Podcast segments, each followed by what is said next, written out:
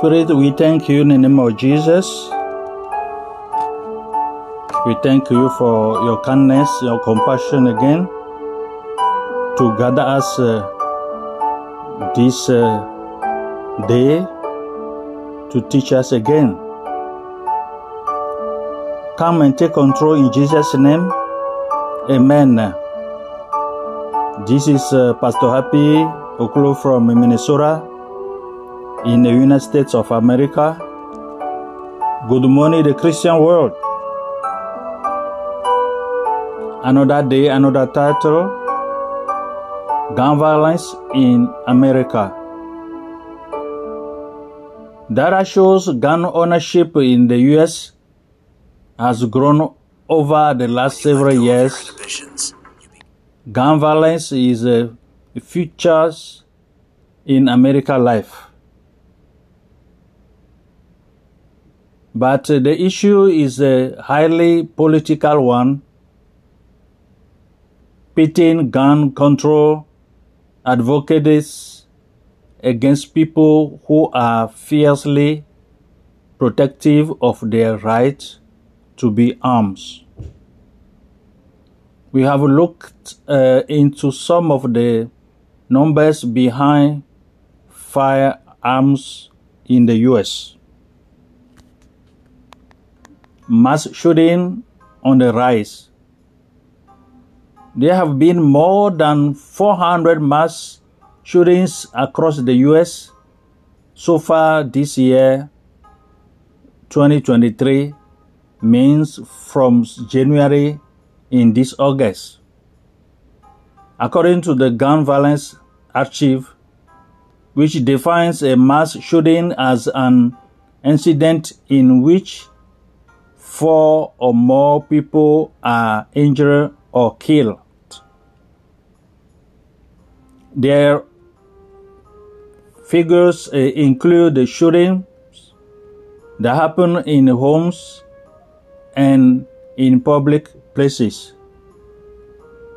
There have been more than 600 mass shootings, almost uh, two a day on average. The deadliest uh, such attack in Las Vegas in 2017 killed uh, more than 50 people and left uh, 500 wounded. The vast majority of mass shootings, however, leave uh, fewer than 10 people dead. How do US gun death break down? 48 uh, point eight eight hundred thirty. That means forty eight thousand eight hundred thirty people die from gun related injuries in the US during 2021, according to the latest data from the US Centers for Disease Control and Prevention. That's nearly an 8% increase from 2023, which was a record breaking years for firearms death. While mass shooting and gun murders, homicide generally garner much media attention, more than half of the total in 2021 were suicide and this increase because we are in now uh, 2023. The heart, uh, according to the Bible, Jeremiah 17 9 says, The heart is deceitful above all things and desperately wicked. So, what is the issue from uh, a Christian worldview perspective?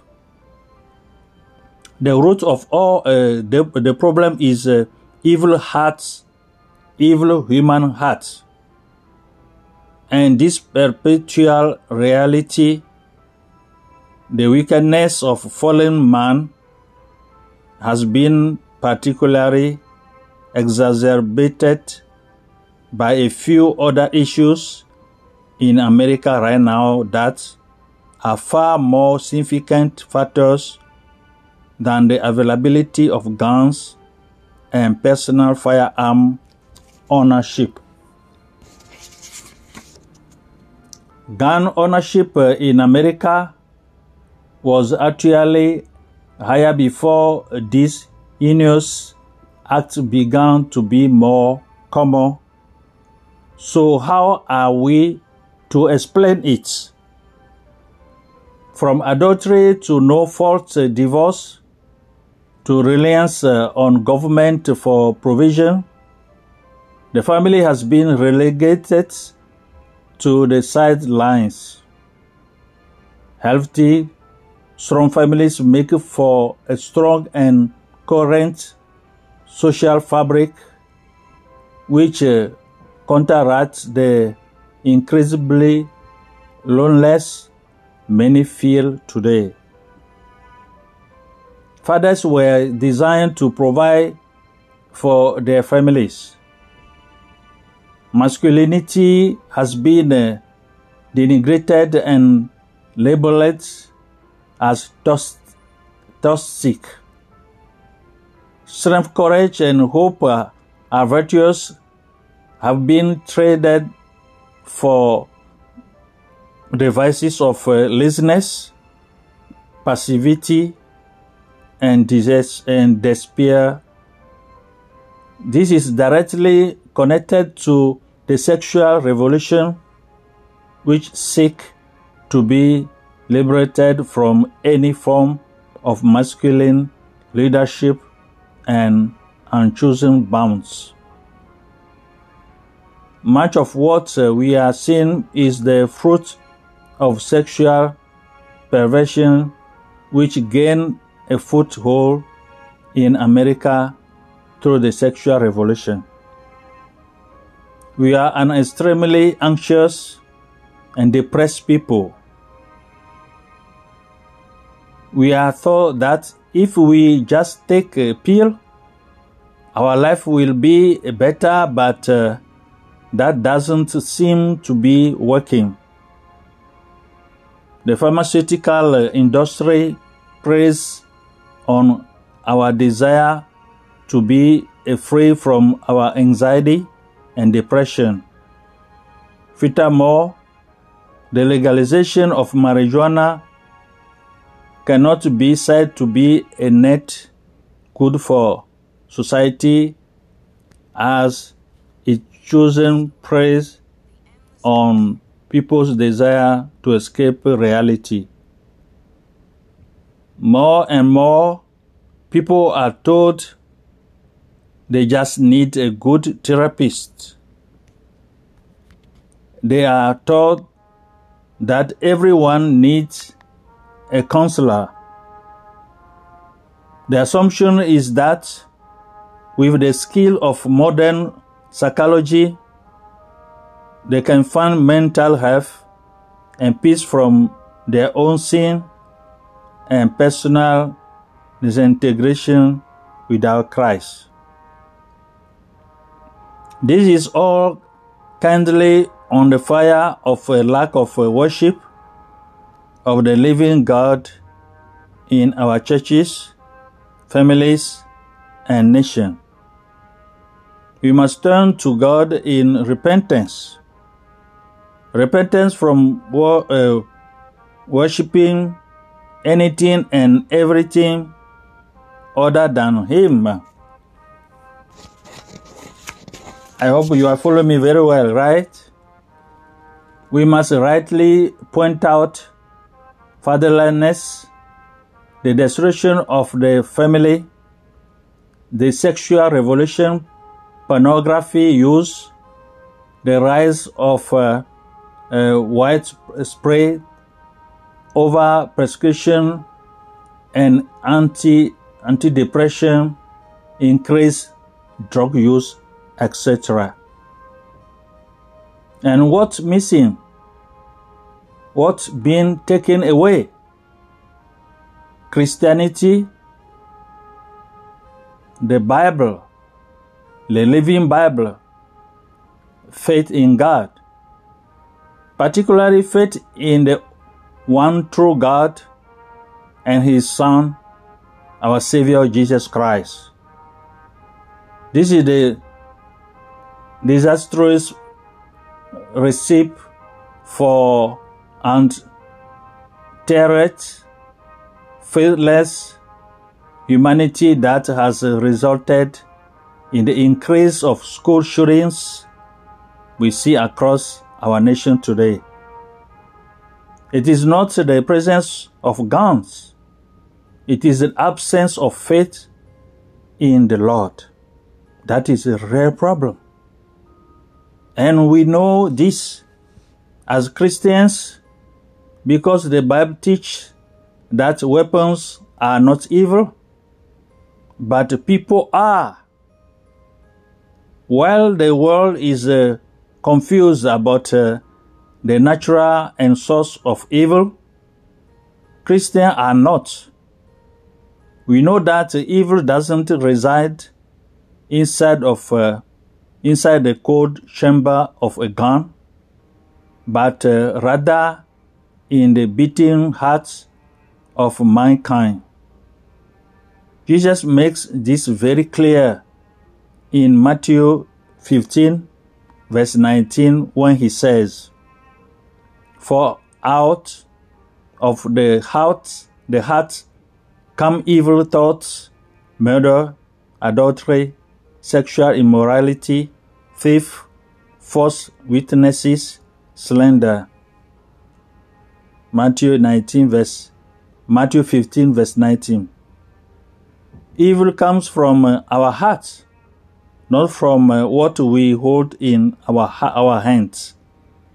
Whether that is a fork and knife, a rock, or a gun. We read in Genesis 3 that since sin came into the world, and which is death, mankind has been capable of committing acts of evil and harm. The very first man ever born, Cain, killed his brother. The issue was not uh, about the instrument Cain used, but rather the sin he allowed to control him. That is the difference. A gun is a simple and inanimate instrument. It is a weapon, yes, but what matters is how it is wielded and who wields it. A gun can be used for good or evil. When American soldiers used their guns to liberate the prisoners from Nazi death camps, they were doing good. So Christians must understand this. The media displays the gun itself as scary and always bad. But this is uh, obviously false. In fact, Lord abiding virtuous citizens regularly use guns to rightly defend life and property. It might sound cliche, but it is true. Guns don't kill people, people kill people.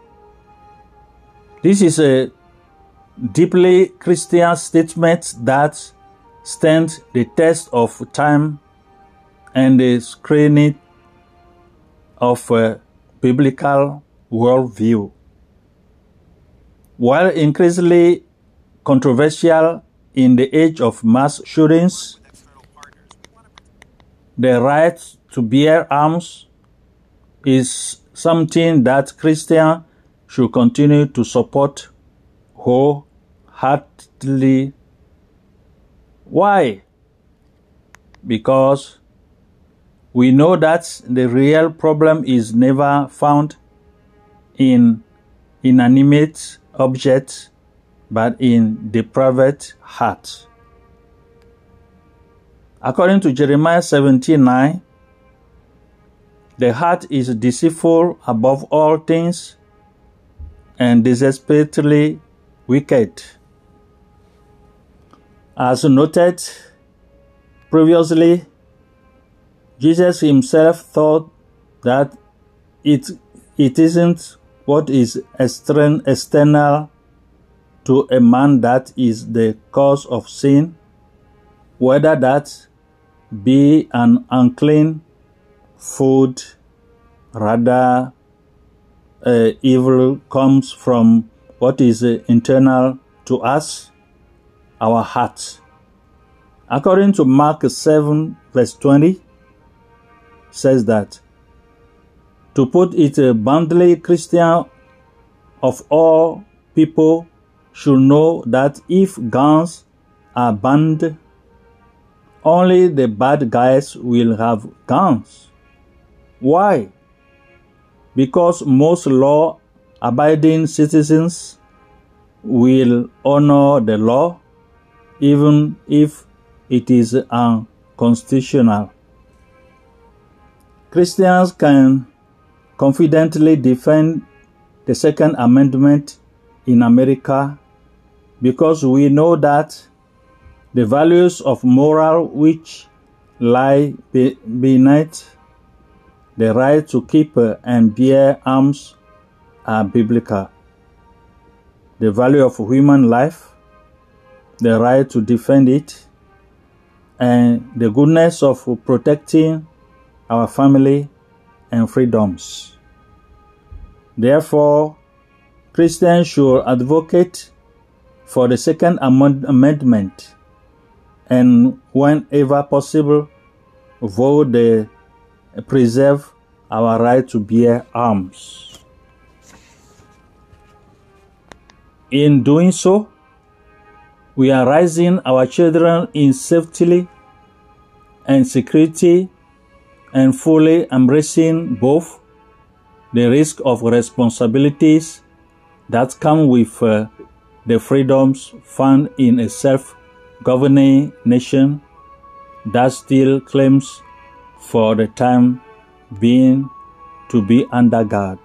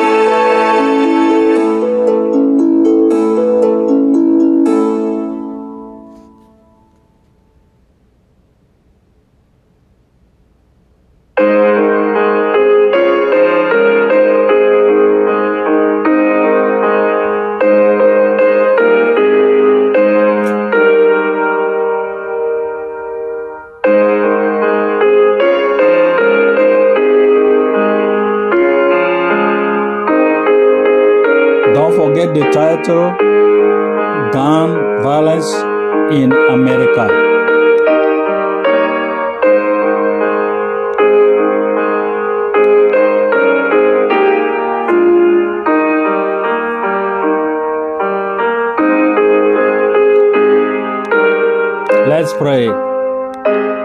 Lord Jesus Christ, we thank you that through your death on the cross, you disarm the powers of evil. Help us, we pray you, to enter into your victory and to stand in your authority against all evil. Send forth your light and your truth, O Lord. bring to light uh, the needs of uh, darkness, and let plans of uh, violence and murder be revealed. By the power of your Holy Spirit, convict those who have allowed their mind to be dominated by evil.